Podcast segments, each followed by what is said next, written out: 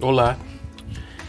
Em 2 Crônicas, capítulo 31, nós lemos sobre o rei Ezequias, que foi um dos reis que decidiu fazer uma aliança definitiva com Deus e agiu conforme a sua vontade plena.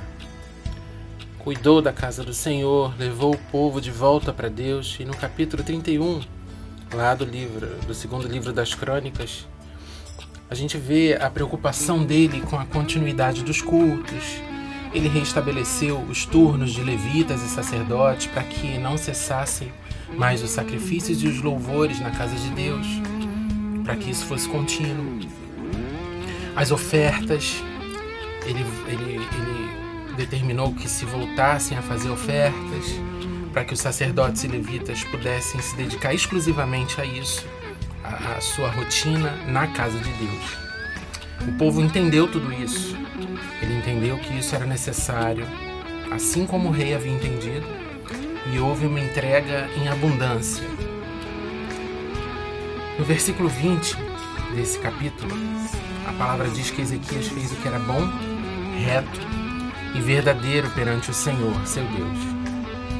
E no versículo seguinte, no 21, diz que tudo que Ezequias começou com a intenção de agradar a Deus, ele fez de todo o coração e prosperou. Ou seja, ele conseguiu fazer. A primeira coisa que eu queria chamar a atenção aqui era para o coração de Ezequias, para as atitudes de Ezequias, como remete, como Ezequias me remete a Jesus Cristo. Jesus Cristo teve a intenção de agradar o Pai, de obedecer ao Pai, de cumprir sua missão, de restaurar a aliança do povo para com Deus. Como o, o, Velho Testamento, nesse capítulo específico, como a vida do rei Ezequias me leva para Jesus Cristo e me mostra como eu posso melhorar como ser humano, como filho de Deus, como crente, como alguém que deseja ser discípulo de Jesus. Jesus ainda não tinha vindo naquela época. Mas ele se fazia presente através de Ezequias na terra. Hoje, a casa de Deus somos nós. E o que Ezequias estava querendo fazer ali era colocar tudo em ordem. Que não parassem mais os sacrifícios e os louvores. E eu queria trazer isso à tona hoje para a gente poder refletir nisso. Quanto você tem permitido que os sacrifícios que você faz pela tua família, até pelo próprio Deus, dizendo não para si, sim para Deus, dizendo não para tua vontade e sim para a vontade de Deus, você tem deixado isso parar? Você permitiu que isso parasse? E os louvores nos teus lábios? Diante dos problemas, diante das provações, Será que a gente tem deixado isso morrer por conta do não externo? A gente cala a nossa voz e não louva mais a Deus?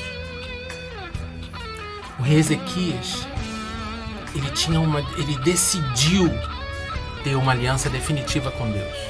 Assim como Jesus não abriu mão daquilo que ele tinha que fazer. E a gente precisa se espelhar nisso, tê-los como exemplos para nós hoje de atitudes proativas em relação ao reino de Deus, porque é isso que vai nos fazer manter, é, nos manter de pé.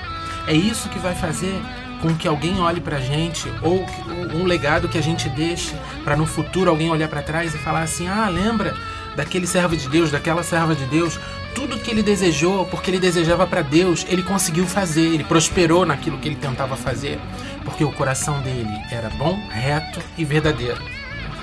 Ele não tinha falsidade, ele não agia com falsidade. Tudo que ele fazia, ele, ele fazia com justiça, ele era reto. E ele era misericordioso, ele era bom para com todos, não só para uns, não só para outros, mas para com todos. Que as atitudes de Ezequias possam te levar até Jesus e possam te fazer refletir, a você e a mim, todos os dias da nossa vida, para que tudo que a gente faça seja em prol do Senhor e para colocar em ordem tudo aquilo que está dentro da gente. Trazer os sacrifícios de volta, aquilo que precisa de, do nosso não, que tenha o nosso não, que morra a nossa carne, que morra o nosso velho homem, para que nasça um novo. nome de Jesus, você possa viver essa palavra na plenitude. E esse foi mais um Tempo com Cristo. Até a próxima.